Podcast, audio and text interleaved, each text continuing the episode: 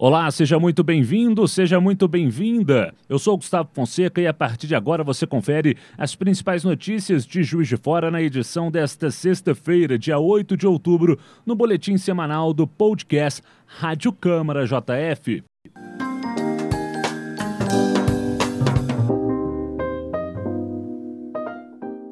Hoje ao meu lado, o jornalista Otávio Augusto, que chega com o seu primeiro destaque. Tudo bem, Otávio? Tudo bem, Gustavo. Um abraço para você e outro para os nossos ouvintes.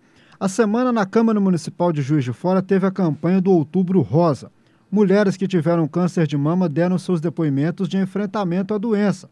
O vereador doutor Antônio Aguiar do DEM frisou a importância de difundir a temática. O diagnóstico precoce ele favorece intervenções precoces e cura com mais de 95% dos casos. Então, a importância por si só já é assim imensurável é, quando você divulga a informação, quando você mostra que essa informação ela tem uma qualidade, ela é bem assertiva, apoiada em ciência, ela motiva não só a mulher, mas a família, o homem, o companheiro, o filho, o namorado, as pessoas que estão envolvidas na, no dia a dia na vida da mulher.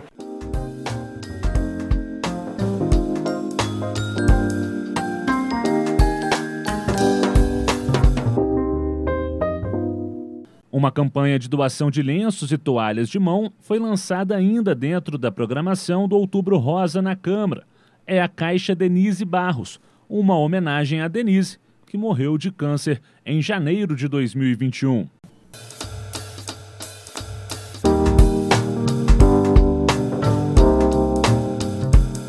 O Ascomóvel também esteve presente em frente à Câmara Municipal para alertar as mulheres para a prevenção.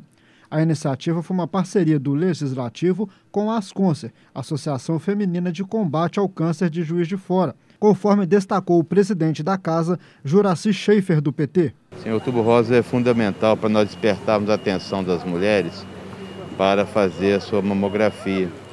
Esse cuidado preventivo em relação ao câncer de mama é fundamental.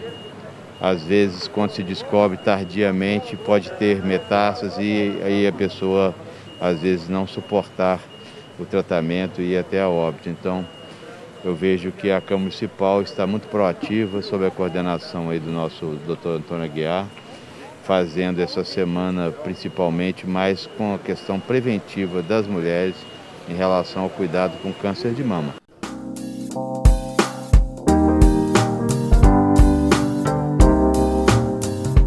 O vereador Antônio Aguiar ressalta ainda a relevância de medidas preventivas para a sociedade, não só no mês de conscientização, mas também durante todo o ano. É, lembrar que é o ano inteiro, né? O cuidado é o ano inteiro e o Outubro Rosa é uma chama a mais, né? Uma, é uma luz, né? Um chamado maior, um, um grito, um apelo para que a mulher se cuide o ano inteiro.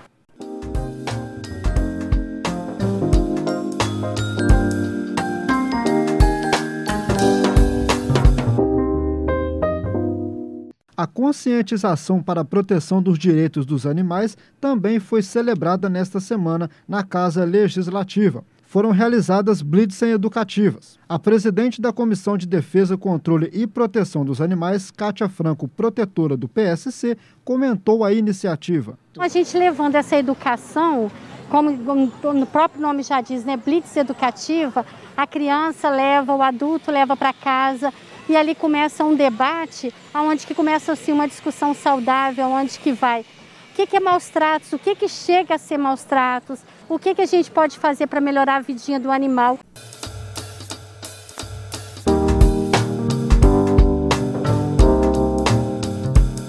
E palestras sobre a proteção animal também fizeram parte desta programação. O vereador Marlon Siqueira, do Progressistas, destacou os trabalhos realizados no município em nome da causa animal. A nossa cidade é uma das cidades que mais castra no nosso país. Né? O primeiro castramóvel do estado de Minas Gerais foi aqui em Juiz de Fora. Nós temos um canil muito cuidado, muito é, é, com bastante edificações importantes, né? tem ali laboratório.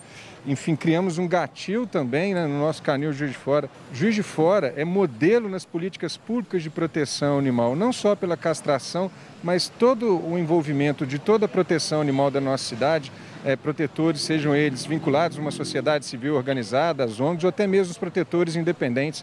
Nós criamos departamento de controle animal aqui no nosso município, então, enfim, há toda uma preocupação no que tange as políticas públicas de proteção animal e a Câmara Municipal agora está realizando em parceria com a Prefeitura essa semana, onde a gente está levando aqui no nosso centro, panfletando, né, mostrando ao cidadão quanto é importante cuidar do animal e também as palestras de conscientização, né, veterinários, né, dando ali dicas para como é, deve se portar aquele tutor de um animal.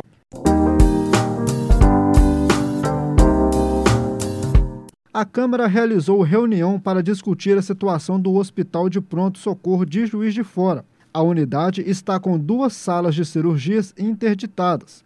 Durante a reunião, foi dito que há fila de pacientes, conforme destaca o vereador Sargento Melo Casal, do PTB. Na verdade, como sempre, as reuniões com a secretária de saúde são assim. É, os discursos bonitos, mas as soluções elas ficam bem obscuras. Eu saio novamente é, com a, é, a desinformação do, dessa situação, por que, que ela não assinou em contrato que foi trabalhado eles disseram, ah, foram três anos, pode ser que tenha. Não, por que, que não fez? Se, passou em todos os locais que tinham que passar, na, na visão jurídica, em tudo. Era só ter assinado para voltar os equipamentos a trabalhar agora. Depois, posteriormente, você trabalhava um novo contrato. Existem é, é, é, é, trabalhos rápidos feitos pela prefeitura em alguns fatos. E nesses que são de imediato mesmo, para ajudar as pessoas que estão na ponta os médicos em cirurgias e coisas graves, ficam aí é, é deixando de tomar providências reais de assinar, mandando retornar um processo que já estava pronto. Né? E ela não deu motivo para que ela fez isso. Tentou apresentar coisas técnicas, mas na verdade não havia nada de, de errado nesse contrato, poderia ter sido assinado.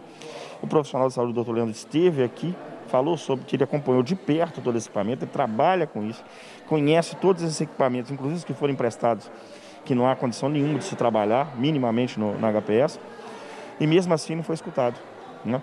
Parece que as pessoas que estão longe do equipamento sabem mais que esse profissional que está na ponta da linha.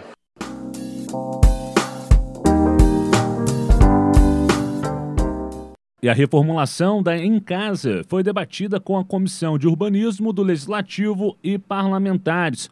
Além da habitação popular, a empresa regional de habitação da Prefeitura de Juiz de Fora vai oferecer programas de capacitação e microcrédito. É o que ressalta a vereadora Laís Perruti, do PT. Nossa, a reestruturação da Em Casa vai ser justamente nesse sentido, no sentido de ajudar mais pessoas a poder ter esse direito, direito à moradia, né? E não só direito ao microcrédito, que vai ajudar a financiar, porque não adianta você ter só o terreno, sendo que você não consegue construir, ou você construir, sendo que você depois não consegue manter sua casa, não consegue ter um emprego digno. Então, é, como a Lívia, né, presidente explicou para a gente, é um projeto que vem no encontro do que a gente pensa, de transformar a cidade numa cidade que nós tenhamos direito a, direito a ela, né? O que a gente fa, o, que, o famoso direito à cidade é a gente poder usufruir de todos os espaços, é a gente poder ter a nossa habitação, né, a nossa casa, mas a gente também poder ir e vir, poder ter o nosso trabalho, poder ter espaço de cultura de lazer.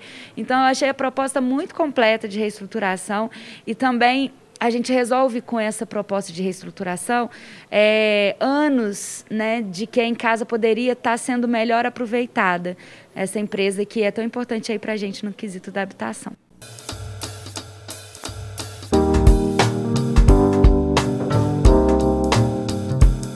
Este foi o seu boletim semanal do podcast Rádio Câmara JF. Obrigado pela companhia, Otávio. Eu que te agradeço, Gustavo. Até a próxima. Um forte abraço a todo mundo. Para mais informações, sintonize o canal 35.1 da sua TV aberta na JF TV Câmara. Siga nossos canais Câmara JF nas redes sociais e acesse nosso site câmarajf.mg.gov.br. Até a próxima!